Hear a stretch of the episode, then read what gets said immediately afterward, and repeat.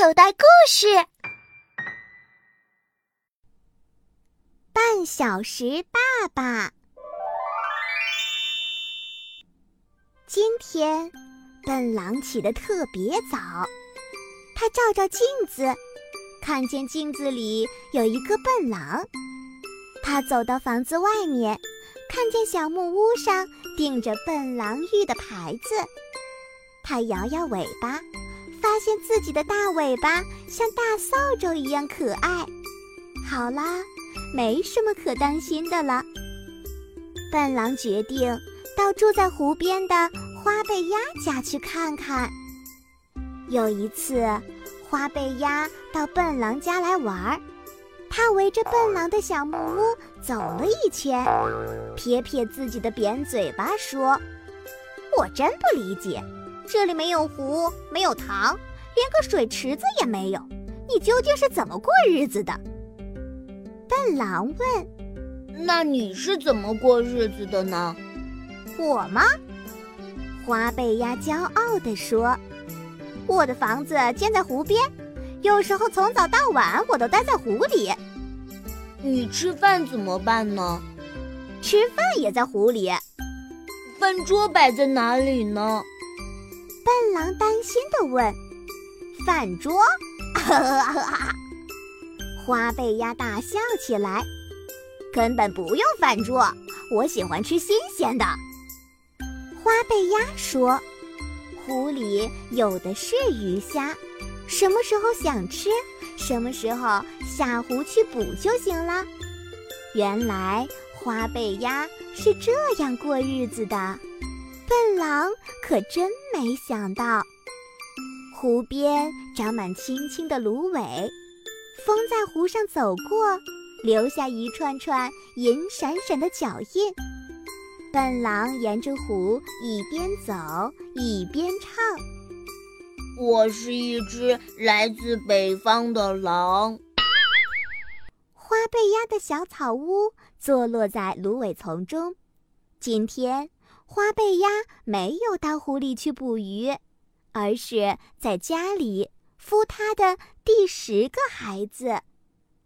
花背鸭在蛋上已经坐了整整四个星期了，现在它又累又乏，很想到湖里去洗个澡，吃点东西。笨狼看见花背鸭，马上不唱歌了。他蹲在花背鸭家门前，热心地问：“我能帮你什么忙吗？”“嗯，也许你能替我照料一下我的小宝贝。”花背鸭高兴地说：“就是这只蛋吗？你的意思该不是要我也坐在它的上面吧？”“当然不是让你坐在它上面，你只要替我看着它就行了。”花背鸭说。笨狼认真地守着那只蛋，一会儿，蛋壳破了，小鸭毛茸茸的脑袋钻出来，把笨狼吓了一跳。我的天！一只蛋里怎么突然钻出来一只小鸭子呢？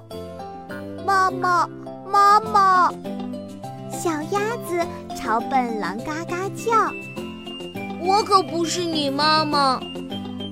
爸爸，爸爸，我也不是你爸爸。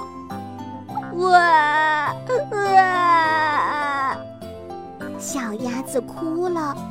笨狼不愿意让小鸭子哭，他说：“好吧，我是你爸爸。”小鸭子高兴极了，他说：“爸爸，我饿了，我要吃的，我要知道。”笨狼扒开草丛，挖蚯蚓给小鸭子吃。我是一只来自北方的狼。笨狼边挖边唱：“我是一只来自北方的狼。”小鸭子也跟着唱。花背鸭回来了，它打老远张开怀抱，宝贝。宝贝，爸爸，那是谁？小鸭子问。那是你妈妈。笨狼说。小鸭子高兴地扑进了妈妈的怀里。花背鸭带着小鸭子朝深深的湖水里游去。小鸭子对笨狼招手：“爸爸，你也来游泳呀？来捉小鱼给我吃呀？”笨狼说：“对不起，我不是你的爸爸，我也不会游泳。你想吃小鱼，我下次钓给你吃。”笨狼跟花背鸭和小鸭子说了声再见，便走了。小鸭子边划水边唱：“我是一只来自北方的狼。”这回可把花背鸭吓了一跳。